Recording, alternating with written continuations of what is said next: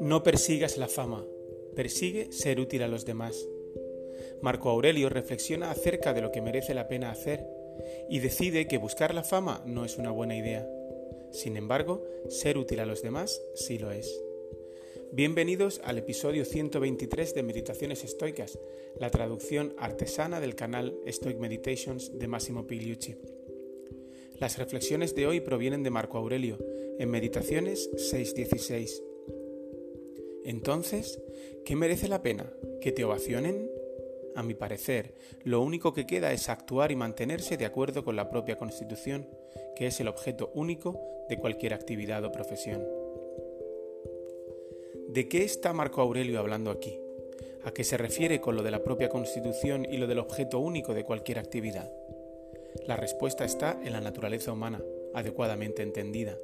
Los estoicos pensaban que los seres humanos son fundamentalmente seres sociales.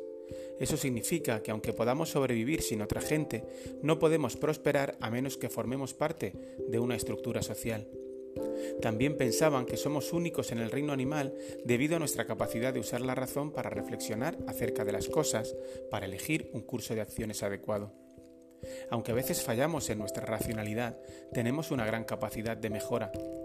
Poniendo ambos aspectos juntos, los estoicos llegaron a la conclusión que lo natural para un ser humano es usar la razón para mejorar la vida de la humanidad.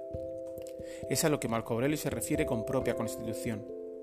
Lo que no estaría en nuestra propia constitución es la búsqueda de la fama, porque es una cosa poco razonable. Por sí misma la fama no es útil para ayudar a los demás. Así que la cita que traemos hoy es una interesante combinación de lo que la filosofía moderna define como sentencias descriptivas y prescriptivas. Los estoicos tenían una descripción de lo que los seres humanos somos que nos lleva a dos prescripciones en relación a lo que es y no es apropiado hacer. Así es como llegaron a una mezcla de observación empírica y razonamiento filosófico, que se conoce como is-out gap en filosofía moral. Cómo ir de los hechos de la condición humana a los preceptos éticos sobre cómo vivir nuestra vida. Gracias por haberte unido a una nueva meditación estoica. Estaremos de vuelta con un nuevo episodio muy pronto, si el destino lo permite, por supuesto. Si te parece adecuado, conveniente y útil, puedes dar visibilidad a este canal suscribiéndote, pulsando el botón me gusta o dejando algún comentario. Te deseo una buena semana.